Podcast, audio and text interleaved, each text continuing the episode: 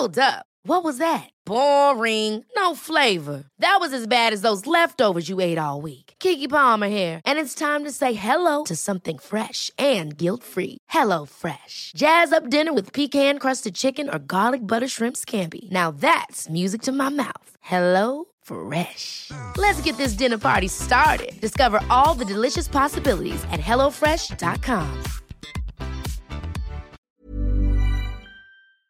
Salut, c'est Victoire Tuaillon. Ces derniers mois, avec mon équipe, on a travaillé sur une série exceptionnelle. Ça s'appelle 20 milieux sous ma chair.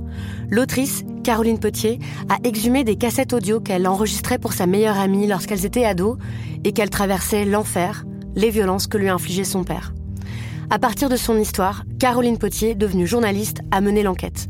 Comment on pourrait éradiquer l'inceste C'est beau, c'est intelligent, c'est bouleversant, et je pèse mes mots, c'est d'utilité publique. Pour continuer à sortir de l'océan du déni, écoutez 20 milieux sous ma chair, dans le cœur sur la table.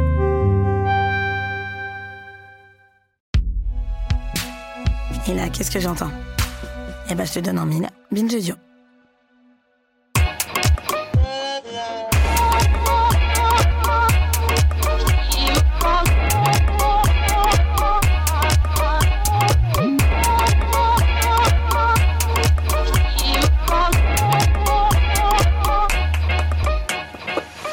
Bonjour Okaya. Bonjour Grace. Bienvenue dans ce nouvel épisode de Kif Taras, le podcast qui saute à pieds joints dans les questions raciales. Comme vous le savez, ici nous parlons sans complexe d'arabes, d'asiatiques, de roms, de noirs, de juifs, de musulmans. Et aujourd'hui dans Kif Taras, nous allons parler d'ensauvagement et de barbare, des termes à mettre entre guillemets ou non.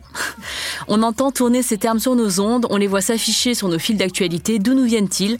Comment les analyser? Et surtout comment les retourner à notre avantage? Rester ou pas barbare Et de quelle manière? C'est le thème de notre kiff Taras du jour. Et pour en parler, nous avons invité Louisa Yousfi. Bonjour Louisa. Bonjour. Alors tu es journaliste et autrice de l'essai Rester barbare, paru aux éditions La Fabrique. Et dans Kiff Taras, on a un petit rituel. Lorsqu'on commence la discussion, on demande à notre invité si elle ou il se situe sur le plan racial. Par exemple, Rokaya est perçue comme une femme noire, moi comme une femme asiatique, est-asiatique. Toi, Louisa, est-ce que c'est une question euh, qui t'a traversée et comment? Ah oui, bien sûr, c'est une question qui est très importante pour moi. Euh, bah, moi, je dirais euh, comme une arabe, quoi. Euh, arabe ou musulmane, voilà. Mais bon, c'est deux identités qui sont très mêlées euh, aujourd'hui. Et cette conscience d'être une femme arabe, c'était venu à quel moment? Est-ce qu'il y a un, un, un élément déclencheur? C'est-à-dire que la conscience, c'est-à-dire que euh, je me suis toujours sentie euh, ne pas appartenir au corps légitime de la nation, on va dire, mais effectivement, je je m'autorisais pas à le penser sous cette forme-là. C'est-à-dire que je comprenais qu'il y avait un décalage, euh, une situation euh, minoritaire, mais je non, je je me permettais pas de le, de le penser ainsi, de le politiser ainsi. Ce qui m'a amené vraiment à le faire, c'est bah, disons, c'est assez récent en fait. Hein. C'est mon entrée en politique. je veux dire, je suis, je suis arrivée, euh, j'ai pris part au mouvement décolonial, euh, notamment au sein du Parti des de la République. Euh, et c'est à partir de là que j'ai conscientisé ce, cette, cette condition en fait. Et, et, plutôt dans ton, dans ton parcours, quand tu dis que tu as toujours su que tu faisais pas partie de ce corps euh, unif, homogène, uniforme de la nation qu'on voudrait faire croire qu'il existe, oui. que, ça s'est manifesté comment cette, euh, le fait que tu, tu savais que tu faisais pas partie de ça? Oh, Par plein de choses. Euh, bon, déjà moi j'étais en situation minoritaire dans tout mon parcours euh, scolaire. Euh, et, d'ailleurs, plus j'avançais dans mon parcours scolaire, et moins on était nombreux euh, d'arabes ou de noirs, quoi. Donc on était vraiment de plus en plus seuls. Euh, bah, je dirais par plein de choses. Déjà par ma foi, ma religion, par comment dire, c'est des, trucs qui sont liés à des habitudes, à des, normes, à des, formes de vie, des, façons de parler. Des, je comprenais, j'ai compris tout de suite qu'il fallait que je que j'apprenne que que j'apprenne à être quelqu'un d'autre euh, en société. Qui, en fait, je n'étais pas la même personne à la maison qu'en société. Donc, le fait de savoir à, à jouer comme ça une espèce de personnage, j'ai appris à identifier ce qu'on attendait de moi. Je l'ai fait très vite et je l'ai fait très bien. Je pense que j'ai été une bonne élève de la République. et euh, t'as fait illusion. Voilà, j'ai fait illusion. Et du coup, mais ça, c'est le simple fait d'avoir à l'interroger, de, de m'être dit que voilà, il y avait des choses qu'il fallait que je que, que je lisse en fait. Je, je, dis lissé parce que bon pour, pour les pour cheveux. Les cheveux. que tu ne portes pas lisse. Hein, je... mais euh, non, non, mais en plus parce que du coup il y a, y a, cette avec cette, cette idée, on, on, en parlera tout à l'heure, mais avec le barbare, c'est quelque chose de rêche en fait. Il y a c'est un mot qui est un peu rêche. Et effectivement, c'est ça qui m'avait intéressé aussi. Et eh ben on va en parler. Euh, donc de, de, de, de, ces barbares, euh, de ce barbare, enfin de dont, dont, tu parles dans ton livre. Quand on a reçu le communiqué de presse, euh, on a tout de suite pensé que tu serais euh, une invitée de choix pour Kif Taras. Euh, et, et je, je, te cite dans, enfin, dans ce communiqué, à l'heure où le terme ensauvagement, euh, d'abord charrié par l'extrême droite, pénètre les sciences sociales et se discute dans la sphère médiatique et politique comme un phénomène tangible. Et donc, euh, je voudrais juste faire un petit rappel de l'usage en politique de ce terme, ensauvagement, parce qu'on l'entend beaucoup, beaucoup. Euh, et d'ailleurs, tout, tout, le vocabulaire d'une même grande famille, euh, indissociable de l'insécurité, de l'immigration et de ce thème de, bah, de prédilection d'une grande partie de nos représentants politiques. Donc, l'usage de ces termes incombe souvent au ministère de l'Intérieur. Tiens donc Mais pas que, il hein, faut dire. Donc, il y a eu le terme sauvageon, qui a été utilisé en 99 par Jean-Pierre Chevènement, qui était alors ministre de l'Intérieur. Euh, on va vous débarrasser de la racaille. Ça, c'était euh, Nicolas Sarkozy, alors qu'il était aussi ministre de l'Intérieur en 2005. Le nettoyage au Karcher, donc ça, c'est aussi Sarkozy en 2005. Euh, les caïds immatures, ça, c'est Roselyne Bachelot, 2010. Euh, et puis, bien sûr, le Rassemblement national, euh, c'est ça, ça, ça fait partie de la charte, en fait, je pense que de, de, de leur, de leur, de l'ADN de, de, cette, de leur discours, dans tous les sens. Donc, il y a même eu un colloque à l'Assemblée nationale en 2018 qui s'appelait De la délinquance à l'ensauvagement. Donc, ça, c'est okay. ça, c'est pas mal et Gérald Darmanin, notre euh, ministre de l'Intérieur, en 2020. Voilà. Donc on est bien ancré dans le thème des races inférieures, hein, qui a été énoncé au 19e siècle, les, les, incivilisés, les primitifs, les inassimilables. Donc on est dans le... Voilà, c'est ce vocabulaire-là. Et pourtant, étymologiquement, euh, sauvage, euh, désigne, ça n'a rien à voir avec ça, hein, c'est un terme qui, qui, dit, qui vient du bois. Donc c'est un peu comme Sylvestre, des gens qui étaient dans le bois. Et, euh, barbare, ce terme euh, désigne ceux qui ne parlaient pas le grec à l'époque, donc qui, étaient les envahisseurs, enfin qui étaient euh, des, tribus qui n'étaient pas grecs. Mais très vite, ces termes sont détournés pour parler de, pour parler de la race. Donc, et vous, toi Louisa, toi Rokaya, quand vous entendez ce genre de vocabulaire récurrent sur nos ondes, quelle grille de lecture vous préconisez pour pour euh, mettre la lumière sur ces termes Alors moi, du coup, moi la, la question, bah, c'est le, le travail que j'ai essayé d'opérer. Euh, D'abord, effectivement, il faut rappeler que c'est une injure, enfin c'est une offense hein, qui nous est faite. C'est une offense même historique en fait, hein, parce que ça date pas que de ce quinquennat, de ce gouvernement. Bien que il y a Emmanuel Macron lui-même hein, a, a, parlé de l'ensauvagement d'une partie de la société. Oui. Voilà, donc euh, pour parler encore des jeunes hommes des quartiers populaires, des Noirs et des Arabes. Mais euh, c'est donc quelque chose qui, qui remonte assez loin. Moi, ce que j'ai tâché de faire, c'est comment dire, c'est d'en faire une figure littéraire. Ça, c'est important pour moi de dire que c'est une figure littéraire parce que c'est pas un concept philosophique, c'est pas un concept politique, c'est pas une typographie sociologique. Ça n'a pas vocation à renseigner sur quelque chose de rationnel et de tangible sur la condition qui est la, condition post-coloniale. En revanche, ça permet de répondre à une question que je me suis posée euh, à l'origine de ce livre, qui est comment se raconter dans un monde qui nous ratatine. Euh, et quand je dis nous, c'est donc euh, les populations issues de l'immigration postcoloniale. Et, euh, et, en fait, la, réponse que cette formule de rester barbare que j'emprunte en fait à, à Kateb Yassine, euh, je l'emprunte et je la détourne parce que je ne sais pas s'il avait vraiment voulu dire ça. J'en fais un peu ce que je veux. Et c'est ça la force de la littérature. Il y a une liberté en fait. Donc Kateb Yassine qui est un auteur et un poète algérien. Oui, tout à fait. Ouais. Un écrivain, ouais. Euh, donc euh, Kateb Yassine qui, qui, qui, avait eu cette phrase euh, à la radio je, sur France Culture, il disait Je sens que j'ai tellement de choses à dire qu'il vaut mieux que je ne sois pas trop cultivé. Il faut que je garde une espèce de barbarie. Il faut que je reste barbare. Et en fait, moi, cette formule, il faut que je reste barbare, je trouvais ça formidable parce que j'ai, il m'a semblé qu'elle avait, qu'elle portait en elle tout un récit qui justement ne nous ratatine pas, qui a un récit qui pourrait nous, nous, agrandir, nous grandir, quelque chose qui a, qui a comme un, il y a tout un monde à l'intérieur de ce mot barbare. Et d'ailleurs, on sent bien que ce mot, il exerce une espèce de fascination, à la fois d'une crainte, à la fois du, du désir, de la fascination. Il y a quelque chose d'assez fort qui m'a semblé intéressant à, à explorer du point de vue qui est, le nôtre parce que D'abord, il permet de conjurer d'autres types de regards qui se portent sur nous qui sont, pour, à mon sens, des regards qui nous, qui nous, qui nous rétrécissent, en fait, qui nous regardent, je dis, à travers euh, euh, un trou de serrure.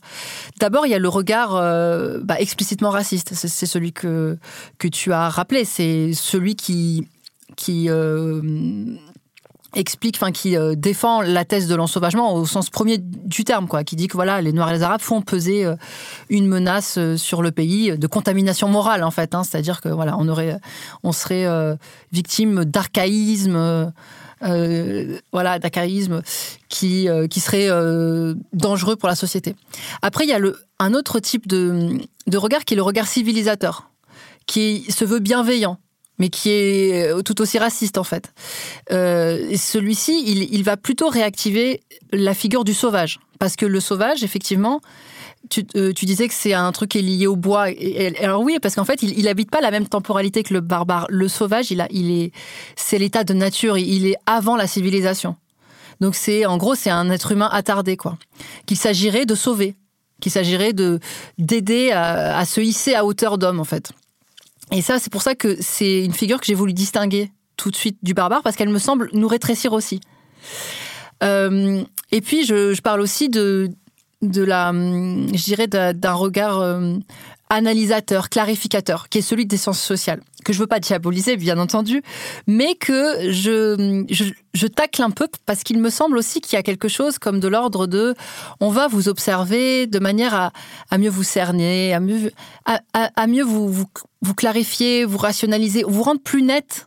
Et il me semble qu'il y a, que dans ce geste, il y a aussi une volonté de rendre, nous rendre un peu plus inoffensifs aussi. C'est-à-dire que en remontant toute la généalogie de nos, euh, de nos mots MAUX, hein, de tout ce qui aujourd'hui fait ce dont nous souffrons, eh ben en fait l'idée c'est de dire bah voilà on va on va expliquer pourquoi ils sont comme comme ils sont en fait hein, pourquoi pourquoi en fait euh, bah il y a il y a tant de violence dans, dans, dans les quartiers. Pourquoi il y a tant de violence chez eux? Pas parce qu'en fait ils sont victimes de d'un lot de frustration etc et c'est une manière aussi de dire mais non mais euh, déjà de nous, de nous capturer dans une grille euh, d'analyse, hein, et puis de, de, nous rendre, euh, oui, je pense, nous rendre moins, euh, de nous rendre plus, plus, plus inoffensifs, voilà. Et alors la, la barbarie, le, mot barbare, ce qui permet au contraire, c'est d'avoir quelque chose de déjà, ce qui l'empêche, c'est une fixation du tu-sens. Ça peut raconter un, un, tas de choses différentes. C'est un mot bascule qui va, qui, selon on, l'emploie en fait peut à la fois, pour moi, euh, préfigure à la fois le euh, la figure de l'ennemi intime.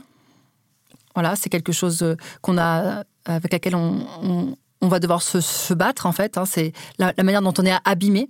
Et en même temps, quelque chose comme de nos derniers trésors à sauver en fait, de, de l'intégration. En fait, c'est, ce qui n'a pas encore été domestiqué par, par l'intégration. Du coup, cette barbarie, euh, tu la dépeins comme une forme de dignité pour celles et ceux qui ont été écartés par les hiérarchisations raciales de l'humanité légitime. comment on la met en forme justement pour en faire un paravent face à l'oppression raciale bah, En fait, c'est c'est une formulation, moi c'est une formulation esthétique, hein. mm. c'est-à-dire que comme je, je dis, il n'y a pas d'horizon stratégique politique avec euh, un, quelque chose comme. Tu n'as pas créé le parti des barbares. non, voilà, voilà, je propose pas ça. Mais c'est une formulation, c'est une formulation esthétique qui, qui, vise à dire, voilà, en fait, euh, voilà ce que nous sommes, c'est-à-dire que nous sommes des barbares et en même temps nous ne sommes pas des barbares. C'est que c'est une en fait c'est une, histoire de l'intégration vue de l'intérieur de l'intégration. C'est euh, des barbares qui ne le sont plus en fait, parce qu'on est au sein, on est au cœur de l'empire. Nous maîtrisons les codes de l'empire, nous maîtrisons la langue de, l'empire, et en même temps on n'est pas tout à fait euh, des, euh, on n'est pas tout à fait intégré. Il y a quelque chose chez nous qui résiste. Il y a encore une, une altérité qui perdure, une altérité en nous. Et cette altérité, moi, je, je pense que c'est ce à quoi, euh, enfin, c'est ça que vise l'empire encore comme dernière terre de conquête. En fait, il n'arrive pas à tout à tout atteindre. Je pense que ça, c'est vraiment la spécificité du, rapport colonial et du rapport raciste. C'est que c'est c'est pas seulement une domination structurelle, c'est une domination intime en fait qui va s'immiscer dans tous les replis de l'existence. Et donc, il y a une part en nous qu'il n'arrive pas à choper en fait. Et qu'est-ce que c'est que cette part-là? C'est une espèce de friche. C'est ce que j'appelle la friche, euh, un fond d'âme qui qui résiste encore à l'empire à la domestication, etc. Et moi, je pense que c'est quelque chose à, oui, à investir en littérature euh, euh, ou dans d'autres formes d'art. C'est que en fait, c'est à partir de là qu'il devient possible d'envisager quelque chose, en fait, euh, de nouveau, qui ne soit pas pris directement dans les filets de l'intégration. Voilà. Et j'aimerais qu'on parle des, euh, des, chapitres de ton livre qui sont euh, consacrés à des figures euh, bah, de, des barbares, entre guillemets, enfin des personnes qui sont restées barbares, en tout cas selon ta, formule. Donc il y a les auteurs, Katabi Yassine, Chester Himes qui est afro-américain, en France Mehdi Mekla, Booba et PNL qui sont des rappeurs pour les derniers, Mehdi Mekla qui est auteur aussi. donc c'est assez éclectique vu comme cela, mais toi, tu trouves, enfin, il y a des points communs donc euh, qui réunissent ces, personnes. Euh, et quels sont ces, points communs de la barbarie dans ces personnages? Bah en fait c'est exactement euh, bah, c'est le motif de la barbarie, c'est-à-dire que à chaque fois on a un motif un motif de cette barbarie, c'est-à-dire du moment où soit on, bascule dans la figure de la de l'ennemi intime. Donc c'est euh, Marcelin Deschamps. Marcelin Deschamps qui est le double maléfique entre guillemets de de Mehdi Méclate. Euh, ça, je l'ai investi pour montrer en fait que Marcelin Deschamps, donc en fait nos monstres intérieurs euh, ne, ne naissent pas, ne sont pas le fruit de d'une espèce de, de ce que nous sommes de manière essentielle. Parce qu'en fait, c'est ça la thèse qu'on a, qui a gagné dans cette affaire médiatique, c'est qu'on a dit que Mehdi Méclate, en fait, était, a toujours été ce, ce gars, euh, euh, comment dire, ignoble, que, donc euh, homophobe, antisémite, etc. On va juste rappeler ce qui s'est passé autour de Mehdi Méclate pour les personnes à qui ça aurait échappé. C'était en 2017, me semble-t-il. Donc Mehdi Méclate, qui était journaliste, notamment au Bandit Blog, mais aussi sur France Inter, et romancier avec Badrodine Saïd Abdallah, venait de sortir un, un, livre et en fait ont été révélés des tweets homophobes, antisémites qu'il postait sur Twitter sous l'identité de Marcelin Deschamps. Et en fait, ça a été sa chute médiatique, alors que c'était un peu avec euh, Badroudine, qui se faisait surnommer Badrou, euh, l'enfant chéri des médias issus des banlieues, des quartiers populaires. Et donc, ça a été un, un long moment de, de tentative de, par même de lui-même, de tentative de réhabilitation à travers un livre que tu cites. Et donc, c'est de ça dont il est question, euh, voilà. Oui, tout à fait. En fait, ce que je, je ce que je, je dis dans cette affaire, c'est que la, la version officielle, c'est qu'on a dit, en fait, finalement, Mehdi Méclate, euh, bah, c'était un, c'est un mec de quartier comme tous les autres mecs de quartier. sous-entendu, bah oui, c'est un, il est antisémite, homophobe, etc. Et en gros, il a bien caché son jeu quand il est, euh, quand il a, pour pouvoir euh, s'intégrer dans le beau monde et notamment le monde de la gauche, ouais, la gauche culturelle, qui est plutôt, qui est, tolérante, ouverte, qui a plutôt tendance à vouloir valoriser une, approche, comment dire, une vision avenante de, la banlieue. Et là, là, il y avait une espèce d'effondrement. Et du coup, ce qu'on a dit, c'est ah ben en fait, euh, ce qui fait que, en fait, euh, son, monstre, c'est la paternité de son monstre et lui revient intégralement. Alors que moi, ce que j'essaie de montrer, c'est que ce monstre-là, il est né et il s'est euh, revigoré au contact de ce monde, du, monde qu'il a rejoint, c'est-à-dire du, du monde, du beau monde, du prétendument beau monde que qu'était justement cette belle société parisienne satisfaite d'elle-même, qui se croit tolérante, etc. Et, et je pense que c'est trop facile de renvoyer euh, Marcelin Deschamps à, à Mehdi alors que je pense que Marcelin Deschamps, c'est euh, le, le, donc le monstre, c'est le fils, c'est l'enfant renié euh, de cette de, cette gauche en fait hein, qui s'avoue euh, qui ne s'avoue pas elle-même ce qu'elle est véritablement en fait. Hein. Là où je peux euh, effectivement comprendre ce que tu dis, c'est que enfin tout le monde a fait comme si Marcelin Deschamps, tout le monde découvrait soudainement que c'était Mehdi Méclate, alors que enfin moi je tout le monde le savait. Tout le monde le savait. Oui, il y avait tout le monde le savait, hein. tout le monde a vu mm. ses tweets, donc c'était très bizarre que soudainement les gens s'en offusquent alors que les gens savaient très bien qu'il jouait avec le feu depuis très longtemps quoi. Oui, c'est vrai. D'ailleurs, il le dit beaucoup, euh, il le montre beaucoup dans, dans son livre. Euh, oui, en fait, c'est ça à l'occasion d'un scandale qui a été en fait orchestré euh, par l'extrême droite, il me semble. Hein. C'est parce qu'il avait été invité ensuite à. Il a, en fait, il a atteint. Il me semble qu'il avait atteint un, niveau trop élevé. Il était à la grande librairie. Quand voilà, c'était la, c'était la grande librairie, et là, il a, il c'était insupportable, je pense, du point de vue de du camp d'en face, quoi, du, du, camp des fachos. Et du coup, ils sont allés chercher, bah, comme maintenant c'est devenu la la, la règle dès qu'une figure euh, issue de l'immigration émerge, euh, la première chose qu'on va faire, c'est aller, voir si elle n'a pas des casseroles. Euh, voilà, et donc c'est ce qui s'est passé. Ils ont réussi leur coup, et je pense que c'est ils ont réussi leur coup à cause de la faiblesse aussi de des prétendus bienfaiteurs de Mehdi Meklat qui auraient pu en fait très simplement vraiment désamorcer cette histoire. Le fait qu'il n'ait pas désamorcé, je pense que ça dit quelque chose aussi de il y a quelque chose qui, qui, reste à élucider en fait. Ce que j'ai essayé de faire en fait. Moi, je voulais euh, faire une suggestion euh, si euh, si tu devais ajouter un un, un, barbare d'origine asiatique dans ton livre parce que je sais que enfin c'est pas c'est pas le sujet ce que tu as choisi des personnages des personnes qui sont arabes ou noirs mais est-ce que tu penses que Bruce Lee serait un bon barbare à rajouter à ta liste? Parce que bon bah il a il a vraiment cette aura de euh, enfin l'un des seuls en tout cas à l'époque à avoir avoir euh, euh, percé à Hollywood. Il était il mettait des raclés à tout le monde. C'était le très très méchant voilà qui avait très peu de sentiments hein, qui était vraiment. Et on, donc ça a fait rêver les gamins et les adultes. Il y a beaucoup de personnes qui se, se, se, disent ah mais ça, ça a bercé mon enfance. Et des, des, personnes pas du tout asiatiques hein, donc c'est vraiment quelque chose d'international. Et c'est particulièrement évident dans le portrait par Quentin Tarantino en 2019 quand il a fait Once Upon a Time in Hollywood, qui a été un film, euh, bon quand même, je crois qu'il est. On ne porte pas de jugement euh, dans, dans cette émission. si, si. Mais dans le portrait que fait Quentin Tarantino, euh, Bruce Lee est arrogant, colérique, détestable. Et d'ailleurs, sa fille Shannon Lee s'est insurgée contre cette image de son père défunt. Mais bon, enfin, Quentin, enfin, Quentin Tarantino s'est même justifié par rapport à ça en disant que que tout le monde le détestait sur les sets. Enfin, je vois. Et donc, ça m'a ça, fait penser à ça, c'est-à-dire que il est, euh, il est, euh, est-ce qu'il, est-ce qu'il serait un bon barbare pour ton livre? Ah ouais, complètement, parce que en fait, c'est ça. En fait, le, barbare, c'est aussi, c'est une figure qui a du charisme en fait. Hein, qui est, c'est une, c'est une, c'est une figure de l'arrogance aussi, de l'arrogance décoloniale en fait. Et du coup, euh, oui, complètement. Moi, moi, je, moi, bon, je veux dire, c'est normal que sa fille elle a voulu le, défendre en, disant que c'était faux. Mais moi, je trouve que, en fait, ça, peut plus ou moins ce que je fais comme geste. Moi, je prends tous ces barbares là et je, et je dis, mais oui, c'est vrai, ils sont méchants et alors? En gros, c'est ça.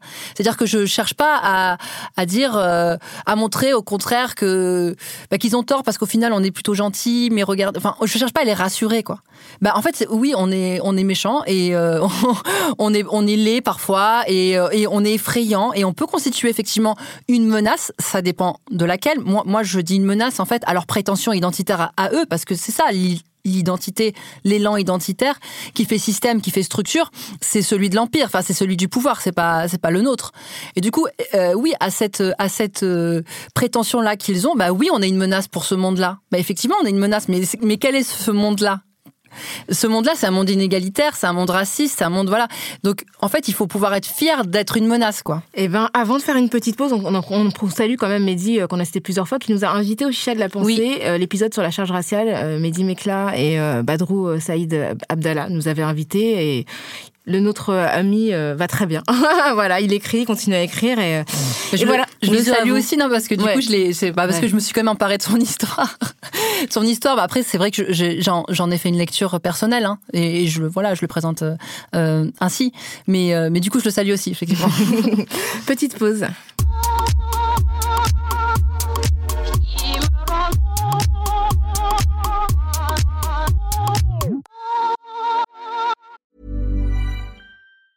There's never been a faster or easier way to start your weight loss journey than with PlushCare.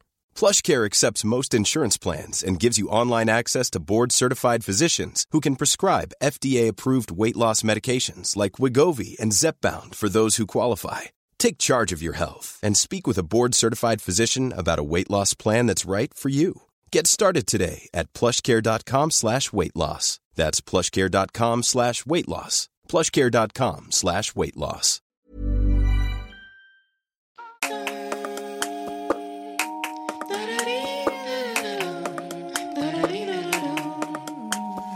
Louisa, tu, parles, tu l'as dit tout à l'heure, d'une longue histoire de domestication des barbares, euh, que tu lis par exemple dans la sphère publique française actuelle.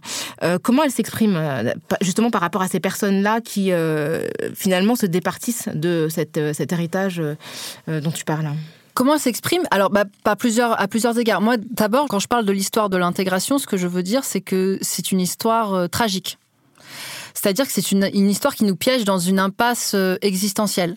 L'intégrationnisme, hein, c'est l'idéologie selon laquelle, en fait, euh, et c'est même pas qu'une idéologie, en fait, c'est une réalité. C'est-à-dire que pour se tailler une place dans, cette, dans ce monde, dans cette société, donc pour exister dans cette société, il faut se nier. C'est-à-dire il faut nier tout ce qui constitue notre être élémentaire, donc nos, nos origines, nos valeurs, nos, euh, nos langues, euh, nos cultures, notre religion. Et donc il y a ce paradoxe-là, c'est que pour exister, il faut, il faut cesser d'exister. quoi. Et que, comment, qu'est-ce que c'est que ce truc-là? Et ça, en fait, c'est ça que je, veux montrer, c'est qu'il y a une, impasse, une aporie qui peut, qui peut, qui, qui peut rendre fou. Voilà, qui peut rendre fou.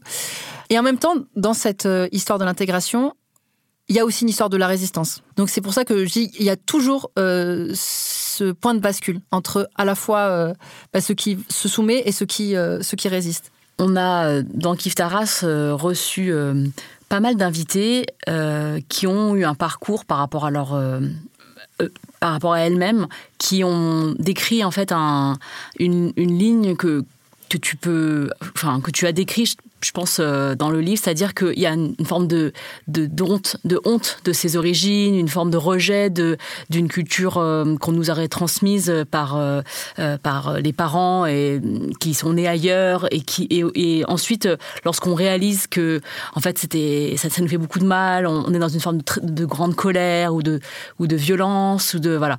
Et c'est toi, tu proposerais, par exemple, et je te cite dans ton livre, il ne s'agit pas de devenir barbare, mais de le rester en endossant une vérité politique que le terme contient.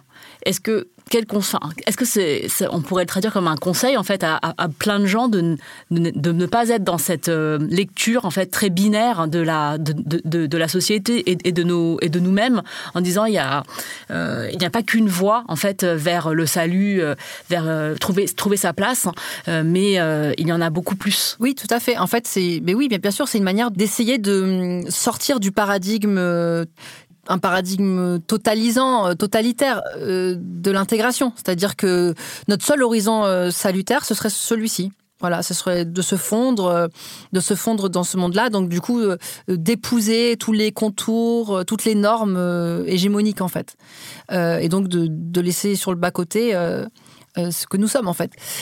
donc j'essaye de, développer comme ça la, possibilité effectivement d'envisager autre chose, à nouveau territoire alors moi, je me base sur le plan littéraire, esthétique, donc c'est un territoire. Euh...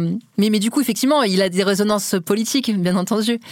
Je pense qu'il faut, il faut élaborer une espèce d'espace, de lieu d'énonciation, qui serait comme une petite utopie, en fait. Il hein. faut l'envisager comme une utopie décoloniale. Après tout, pourquoi pas? Il y a plein de traditions euh, politiques qui ont leurs utopies pourquoi pas l'utopie décoloniale qui serait donc pris en charge par ce motif de la barbarie, qui serait en fait ce qui a été empêché par, euh, par l'intégration, ce qui a résisté à l'épreuve de l'intégration, à l'épreuve de la domestication. Par contre, ce qu'il faudrait dire aussi, c'est que c'est pas euh, un appel à, comment dire, à retrouver une espèce d'âge d'or. Euh, précoloniale que l'on fantasmerait. C'est pas c'est pas cette nostalgie là parce que cette nostalgie j'en parle, elle existe cette nostalgie qui est sans objet parce que en vérité on n'a jamais on, on, ne sait pas euh, ce qu'on ce qu'on ce qu'on aurait été euh, si le monde avait si l'histoire du monde avait été différente. Et je je dis pas qu'il faut il faut y revenir. On le en fait on, nous je crois qu'on le sait tous ça en fait. Et du coup, les prétentions qu'on nous donne, qui sont des prétentions identitaires, on nous dit mais ça c'est un élan identitaire. Euh, arrêtez de vous poser ce type de questions parce qu'en fait vous voulez, euh, voilà, vous voulez ruminer, euh, c'est ressentimenteux, tout ça quoi. Moi, ce, que je veux dire, c'est qu'en fait non, il faut laisser une chance à, à, à cette nostalgie. Ça veut dire que il faut comprendre que lorsqu'on la laisse se raconter, on comprend que ce qu'elle dit, ce n'est pas euh, il faut redevenir ce que nous n'avons jamais été, mais ce qu'elle dit, c'est euh, il faut résister à ce que nous sommes en train de devenir.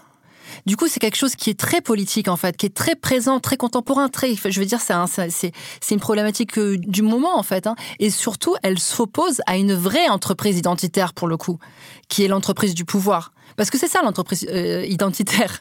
C'est pas nous, quoi. Nous, à la limite, on, cherche à se dépatouiller dans, tout ça. On se débat, en fait. On essaye de, trouver quelque chose, euh, un moyen de, continuer euh, peut-être à, comment dire, à exister autrement aussi parce que on sent que cet autre-là, eh ben, c'est peut-être la solution au problème. C'est-à-dire que c'est peut-être nous qui, portons en nous, puisque nous sommes ceux qui, qui, avons le plus intérêt à ce que le système se, se renverse, à ce que ce, monde s'effondre en fait hein, sous cette forme-là.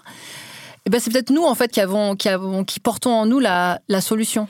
Tu parles aussi de la violence, euh, la violence verbale, la violence physique. Et euh, est-ce que toi, tu, tu penses que c'est euh, le seul moyen d'engager une, une, relation d'égal à égal par rapport au pouvoir? Est-ce que tu penses que ce sont les seules ressources finalement dont disposent les personnes minorées pour faire un peu de bruit? Non, je pense, je, je pense pas ça. Je pense que bon, effectivement, la violence, euh, j'essaie de comprendre euh, quand je dis que c'est une manière de d'entamer, enfin dans, dans, un monde extrêmement violent, euh, pour entrer en communication.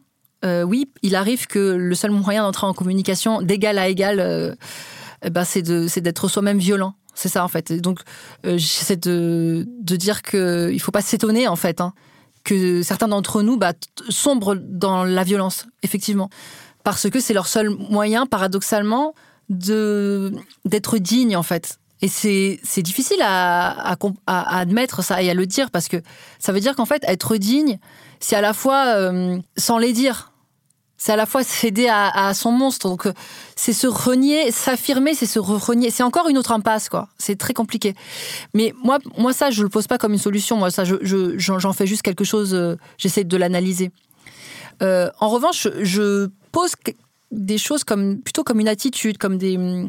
Quand je parle d'arrogance, de charisme, je pense que c'est des choses intéressantes à garder en tête parce que euh, parce que c'est lié euh, en fait à des motifs. Euh, c'est lié à l'endroit par où on a voulu nous atteindre, c'est-à-dire en nous humiliant en fait, c'est-à-dire en, faisant en sorte que qu'on ait honte de, nous-mêmes, en faisant en sorte qu'on ait qu'on ait plus la capacité précisément de s'affirmer et d'être arrogant. Et donc, c'est une manière effectivement de répondre à cet endroit-là. Et ça, ça me semble tout à fait normal. Mais du coup, ce serait pas tout à fait de la violence, mais ce serait comme euh, voilà se redonner du charisme en fait. Et c'est pour ça que je disais euh, quand je disais au, début, c'est comment est-ce qu'on se raconte dans un monde qui nous ratatine? Et eh ben en, s'agrandissant et même en exagérant peut-être un peu même le trait. On devient des géants quoi. Et le barbare, ça me semblait faire ça parce que il faut imaginer barbare au sens de Homère, les grands mythes avec les barbares, la horde des, barbares qui, qui arrivent. Tout de suite, on voit quelque chose de, de géant, de grand quoi, une peuplade qui arrive et ça, ouais, je trouve que c'est des motifs esthétiques euh, intéressants. Et comment on se raconte aussi tu le tu donnes une euh, en conclusion tu dis euh, écrire enfin tu parles de écrire en tant que femme non blanche. Donc ça c'est ça nous intéresse particulièrement parce que toutes les trois autour de la table nous sommes des femmes qui écrivent et qui sont non blanches. Euh, donc tu dis que dans les milieux progressistes écrire en tant que femme non blanche était un sésame. Est-ce que c'est pour faire donc tampon avec ces fameux barbares qui sont fantasmés parfois et qui sont créés par la société? Et quel conseil tu donnerais aux femmes qui souhaitent écrire et qui ne sont pas blanches? Euh, bah ah oui, je, alors je sais pas si c'est pour faire tampon, mais oui, moi il me semble que c'est le cas, que c'est pour ça. En tout cas, c'est c'est un sujet d'inquiétude pour moi, et je pense pas que pour moi, je pense que pour toutes les, femmes non blanches qui écrivent, y a, y a, on travaille avec nous toute une histoire en fait. Euh, on a une, histoire qui pèse sur nos épaules. On sait à quel point on, on a voulu nous instrumentaliser euh, sur le dos de nos de notre communauté. On a voulu instrumentaliser nos intérêts de genre sur euh, le dos de, des hommes de la communauté. Comme euh, je pense que c'est quelque chose dont on a beaucoup souffert, et bah du coup, on n'est pas quand on prend la plume, on n'est pas vierge de tout ça. On ne prend pas la plume comme ça euh, inconsciemment, quoi. On, a conscience de d'où on écrit, on, sait tout ce qu'on est, on sait la voilà. Donc il n'y a, pas d'innocence dans le rapport à l'écriture, ça c'est clair.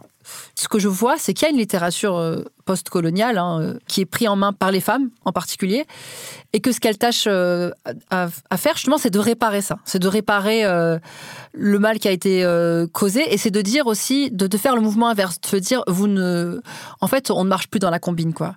Vous n'allez pas nous la faire à l'envers, on sait très bien, on sait on sait, on sait quoi.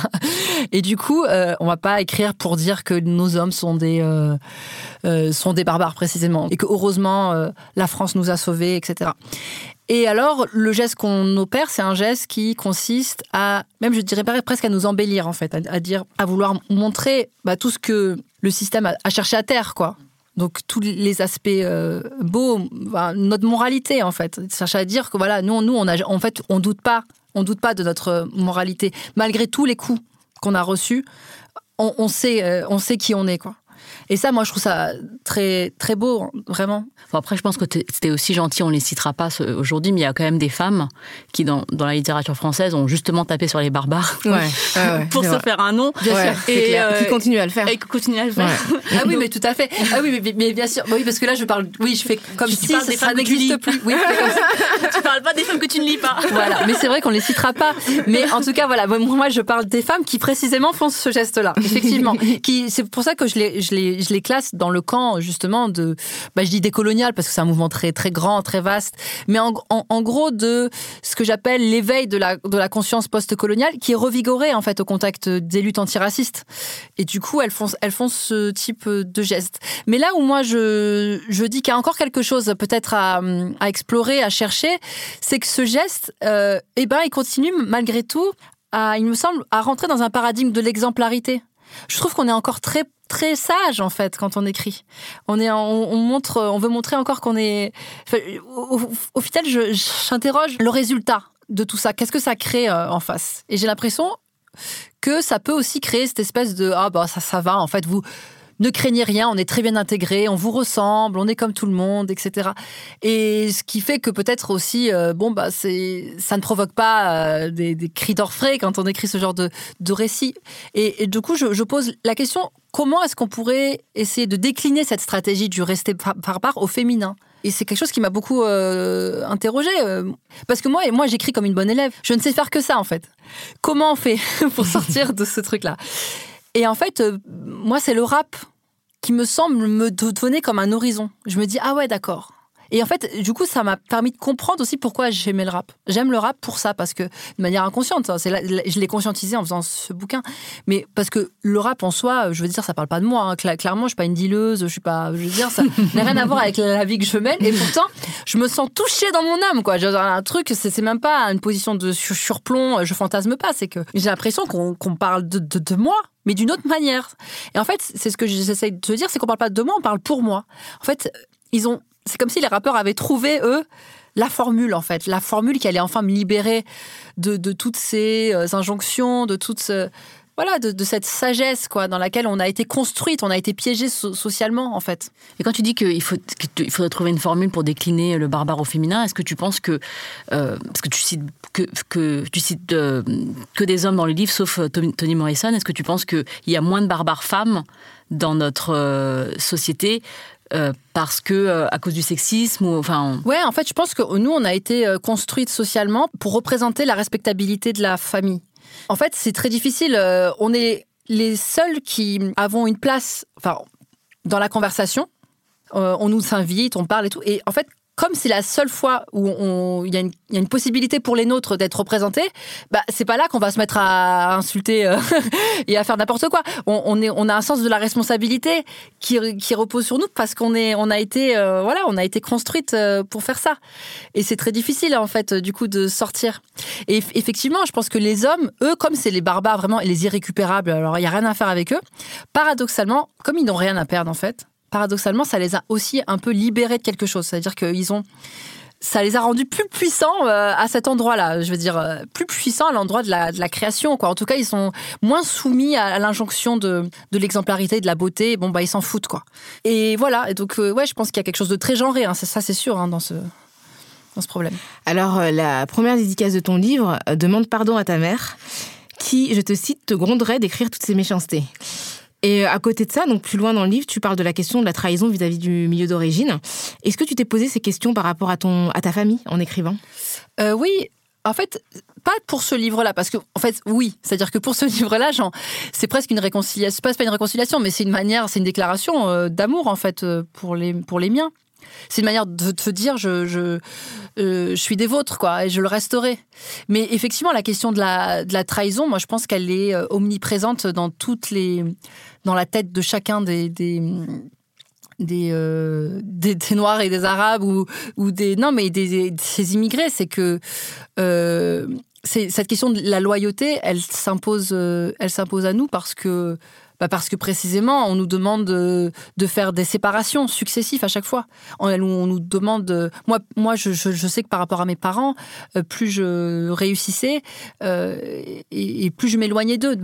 Pas seulement, je veux dire géographiquement, pas seulement socialement, mais même moralement en fait, même symboliquement. C'est presque, c'est presque comme si ma réussite était fondée sur leur euh, leur écrasement. Et ça, c'est- terrible. Et, presque, et, et eux, li- limite, ils l'encouragent parce qu'en fait, ils nous aiment aussi. Et en fait, c'est ce que j'essaie de te dire quand ils, euh, quand je veux dire qu'ils disent, euh, en gros, vas-y, euh, va, fais ce qu'ils veulent que tu fasses. Fais-le ça. Ils sont prêts à, à ce sacrifice, quoi. Mais envoie des signes, envoie quelques signes de temps en temps pour dire que tu nous as pas oubliés, quoi, que tu es encore des nôtres. Et ce livre, oui, c'est un signe que j'envoie à ma famille. Et est-ce que, euh, c'est une dernière question hein, pour, euh, pour euh, clôturer, parce que je pense qu'on a déjà dit énormément de choses qui sont très intéressantes sur ces, figures hein, littéraires que tu convoques.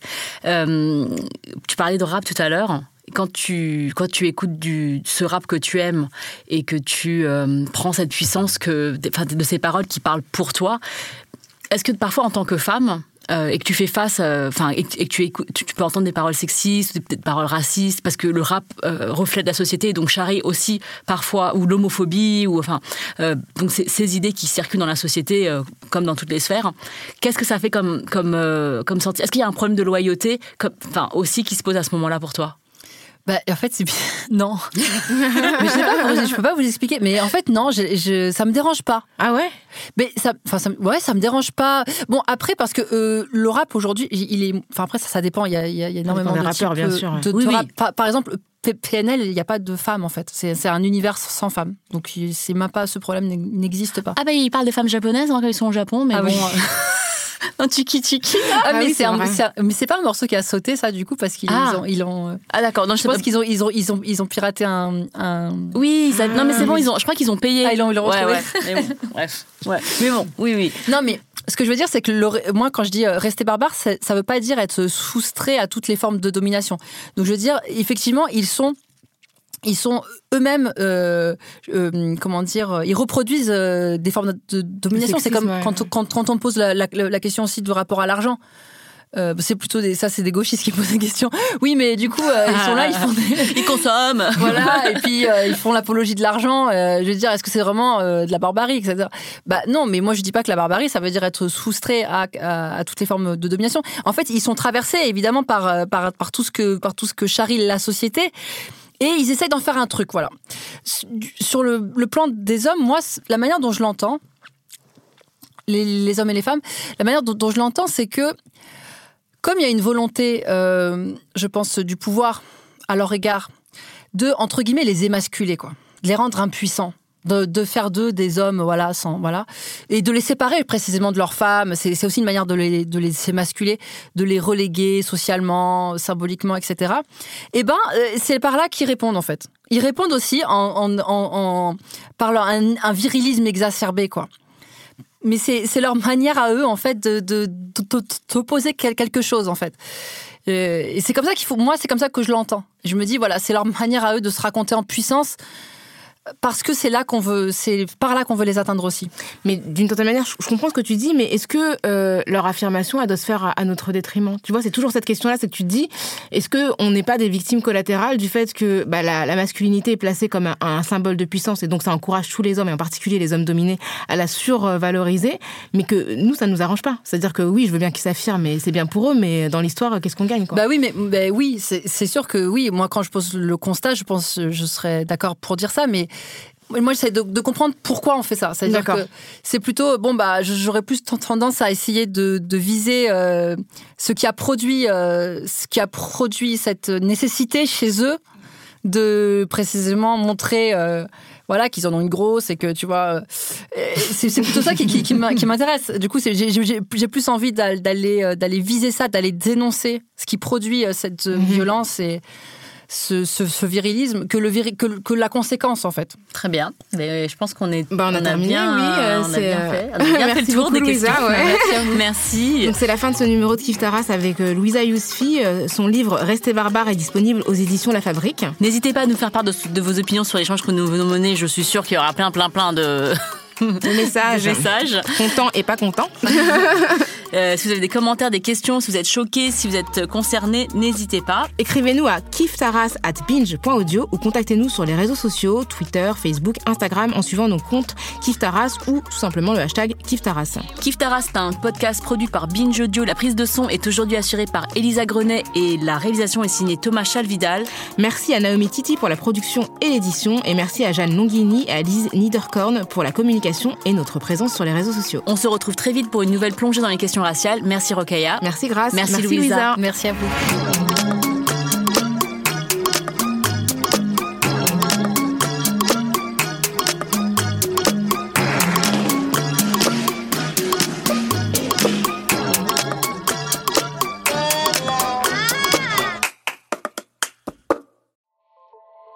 Salut, c'est Sinamir du podcast L'Affaire.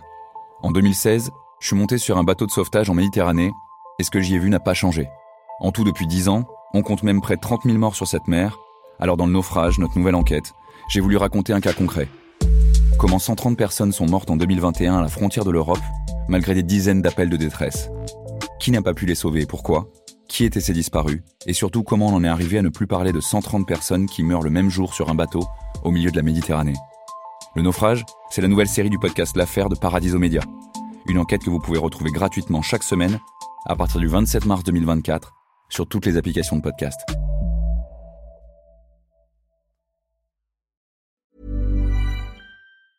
Ever catch yourself eating the same flavorless dinner three days in a row?